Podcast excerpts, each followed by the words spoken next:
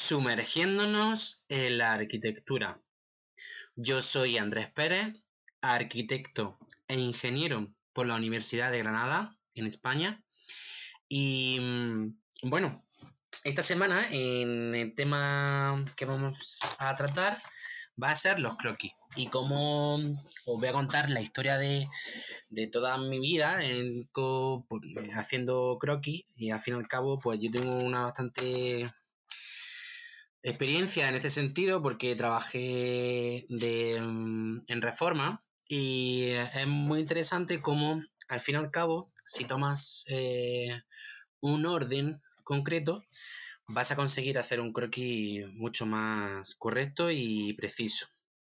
Así que empezamos.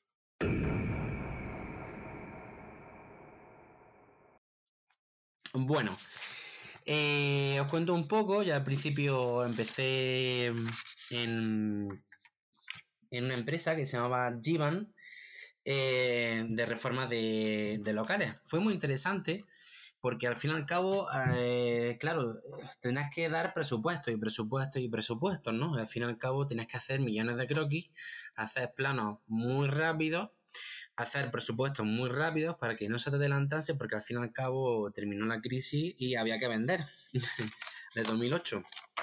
Fue cuando terminé ingeniería y en, ingeniería de edificación, aparejadores, eh, como se llama, y la terminé más o menos en 2011. Eh, en 2011-2012 empecé a trabajar y empecé a trabajar en reformas comerciales. Entonces, el, tema del croquis estaba muy, muy, muy, muy presente, ¿no? Teníamos que hacer croquis muy rápido y al fin y al cabo la experiencia es buena. ¿no? Al fin y al cabo tenemos 5 centímetros de, margen.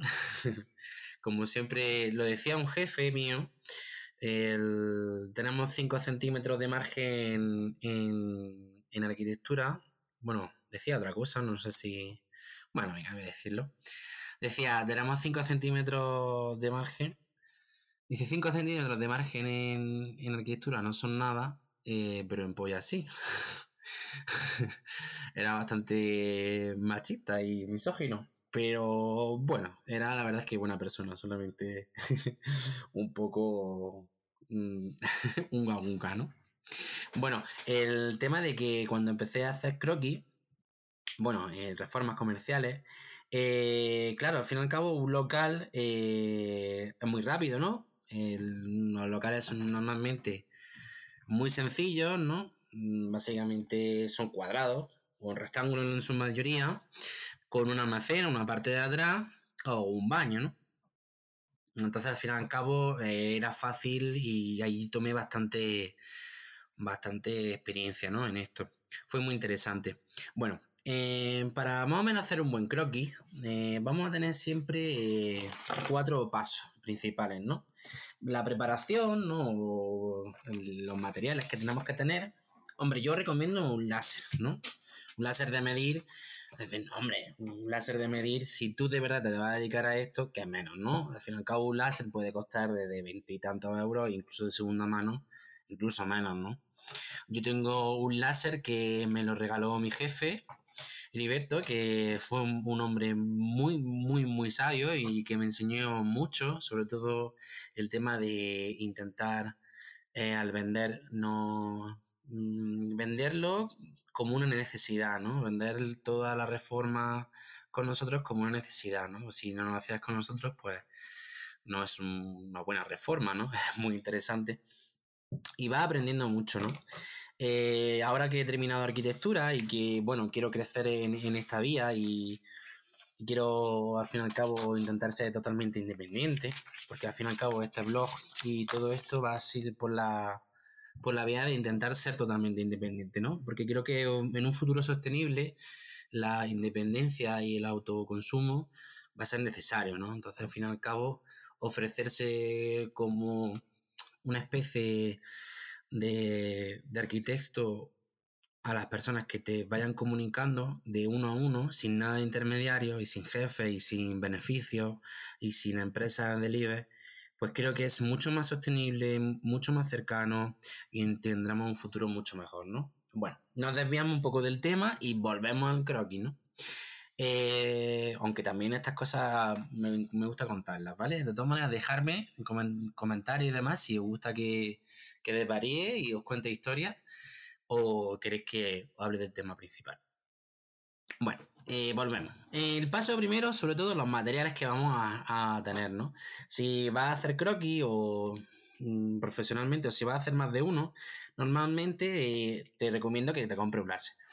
¿No? Un láser o un metro. También si vamos a hacer unas medidas en nuestra casa para hacer una reforma o para saber cuántos metros cuadrados tenemos que comprar de un suelo, si vamos a poner vinilo al baño, cuántos metros cuadrados, ¿no? Todo eso ¿vale? Vamos un, un, metro normal, ¿no? Como el que tenemos en casa seguro o para medir. Normalmente siempre seremos dos personas, ¿vale? El que apunta, ¿no? El que tenga un poquito de más muñeca para dibujar y el otro que vaya tomando medidas, ¿vale? Y normalmente siempre vamos a intentar hacer cuadrados, ¿vale? Eh, de, de nuestra casa o local. No, normalmente todo es rectangular o cuadrado porque es la forma más sencilla de ahorrar materiales. Normalmente lo curvo y demás siempre suele ser más caro, por eso los high-tech, ¿no? O los arquitectos como Zaha Hadid, eh, que son muy valorados en plan que solo hacen curvas y normalmente hiperboloides, o por ejemplo Gaudí, ¿no? También Gaudí era uno de los primeros y uno de los grandes, ¿no? Mm, normalmente la arquitectura que suele realizarse con curvas suele ser más cara, ¿no? Por eso, por eso la arquitectura que encontramos de día a día, ¿no? Eh, suele ser cuadrada. Entonces vamos a intentar en eh, nuestro papel, ¿vale? Siempre colocamos el papel de forma que, que la forma, el lado más largo de nuestro, nuestro papel sea a imagen el, lado más largo de nuestra, de nuestra vivienda, casa o local o lo que necesitemos medir. ¿Vale? Y vamos siempre tomando las medidas por las paredes, ¿vale? Nos apoyamos con las paredes para que sea mucho más recto. Y tomamos siempre los anchos, ¿vale? Y los largos, de todo en general. Vamos haciendo cuadrados. Dice, bueno, es que tengo una especie de un almacén en medio y demás. Bueno, pues a un cuadro, ve haciendo cuadrados, ¿vale? Y al final, pues tomas las medidas de referencia de todo, ¿no? Vas haciendo cuadrados un poco, siempre tomando medidas de todos los cuadrados que vas haciendo y luego vas tomando, mm, como ya veremos, en después. Bueno, después de hacer cuadrados, normalmente también se miden las diagonales, ¿vale? Las diagonales no son totalmente necesarias, hacemos solo una reforma si es solo una reforma con tomar las medidas generales está bien, pero normalmente si vamos a hacer una obra o algo mucho más importante o una restauración o una, reforma, sobre todo en las restauraciones de elementos antiguos, vamos a intentar que todo esté perfectamente croquizado, ¿vale? Normalmente ya cuando nos hablamos de algo más mucho más profesional, se toman medidas de cada punto de la pared e incluso Em, muy interesante el trabajo que, hice en Albaicín. De fue muy bonito en Albaicín, en Granada. Estuvimos trabajando en restauración en, una vivienda. Entonces, en restauración, al fin y al cabo, lo que hay previo es de vital importancia para lo que tú vas a hacer de nuevo. Lo que tú hagas allí será una forma de poner en valor lo que esté, ¿no? O lo que haya estado.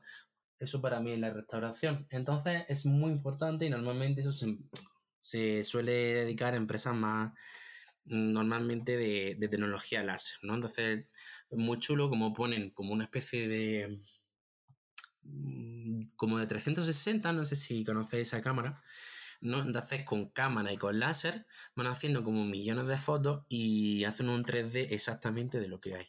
Pero bueno, para nosotros que va a ser un trabajo más de, de campo, pues tomamos las diagonales si creemos que es necesario. ¿no? Tomar las diagonales mm, es bueno para intentar mm, colocarlo exacto. Si no, pues simplemente tomamos las medidas generales de estos cuadrados que vamos haciendo. También os he dejado un, un blog donde lo explico estos pasos y es muy interesante, ¿vale? Después vamos a intentar tomar eh, y colocar en nuestro dibujo, digamos que las paredes las dibujamos una línea, ¿vale? No intentemos mm, aquí hacer el dibujo.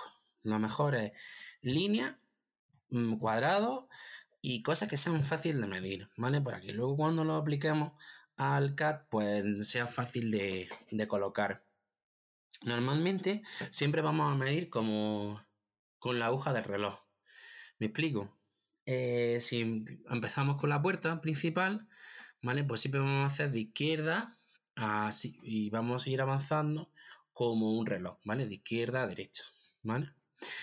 Eh, normalmente también vamos a ir colocando las, puertas y las ventanas, ¿vale? Y normalmente las enumeramos, ¿vale? Porque luego esas ventanas las vamos a medir aparte y los detalles en el siguiente paso. Nunca olvides la altura. No me canso de repetirlo. No se puede hacer nada sin la altura. Mira, yo una vez tuve que hacer una reforma ya del principio, ¿eh? Ya no me equivoco tanto. Pero al principio, principio, cuando empezaba a hacer reformas en, en, fue en Jaén, Villanueva del... No me acuerdo de, del pueblo, pero era un pueblo de estos perdidos por la dehesa, después de Úbeda. Eh, impresionante, ¿no? Fue muy gracioso cuando al llegar allí, pues eh, se me olvidó la altura. 260 kilómetros. Pues 260 kilómetros que tuve que volver a hacer porque para tomar mm, eh, tubería, eh, electricidad, eh, estantería, mobiliario, todo necesita la altura, ¿vale? nunca te olvides de tomar la altura y si son diferentes alturas, también la numeraremos, ¿no? Por ejemplo, vamos a poner cómo numeraremos, ¿no? Entonces, normalmente las puertas las numeraremos P1, P2, P3, puerta, ¿no? La ventana, pues V1, V2, V3. Normalmente para la altura, ¿vale? Se pone H, ¿vale? H1, H2, H3, ¿vale? Si tenemos diferentes alturas en nuestra vivienda o en nuestro local o en nuestro espacio que vayamos a medir, pues bueno, vamos poniendo también la diferente altura. Pero nunca se nos olvide, nunca se nos olvide la altura. Porque hazme caso que yo a partir de ese día que tuve que hacerme un viajazo de 270 kilómetros para medir la altura del local, porque este cliente pagó bastante, entonces, claro, no iba a ponerse a medir, él pagó para que se lo hiciesen todo. Y tenía toda la razón, al final tuve que volver 260 kilómetros y tomar la altura. Así que, por eso os digo que cuando os da una fuerte, eh, ya lo aprendéis y seguís. ¿Vale? Y ya cuando vamos tomando las medidas, cuando ya hemos terminado las medidas de ancho y tal, normalmente para todos los detalles, todo lo diferente, siempre tomamos una misma línea de referencia y vamos tomando la, desde ese mismo punto, vamos tomando todas las medidas. Yo recomiendo que al dibujar las medidas o al poner las medidas en los planos, siempre lo hagáis de una manera. Yo siempre, por ejemplo, eh, es de izquierda a derecha, ¿vale? Y de arriba a abajo. Yo siempre pongo, por ejemplo, de arriba a abajo. Yo siempre lo pongo de arriba abajo todo, de arriba abajo todo, de arriba abajo todo. No sé si lo he dicho bien, pero lo he dicho muchas veces. ¿No? Entonces, por ejemplo, la, vamos tomando las medidas de esa línea de referencia y yo, por ejemplo, siempre mido de arriba abajo, ¿vale? Siempre voy apuntando de arriba abajo. Incluso cuando movemos el, el papel, siempre lo tomo en la misma dirección, todas las medidas, siempre en la misma dirección. Es lo que yo recomiendo. Eh, también podéis poner algún detalle, ¿vale? Que normalmente le hacemos un círculo. Y yo recomiendo, por ejemplo, eh, los detalles de la ventana, los detalles de, cualquier puerta o de cualquier cosa que tubería o cualquier cosa que esté por medio. Normalmente esos detalles, esas medidas que son 5, 10, 15 centímetros, son pocos. Para no emborronar las medidas de más o menos de 4, 5, 6 metros que suele medir una habitación o un local, ¿no? Pues los anchos normalmente 4 o 8, ¿no? Esas medidas que son más o menos grandes, luego de repente se emborronan mucho porque en una esquina que hay un cualquier tubería cualquier eh, pilar en medio, pues de repente hay 4 o 5 medidas emborronadas, ¿no?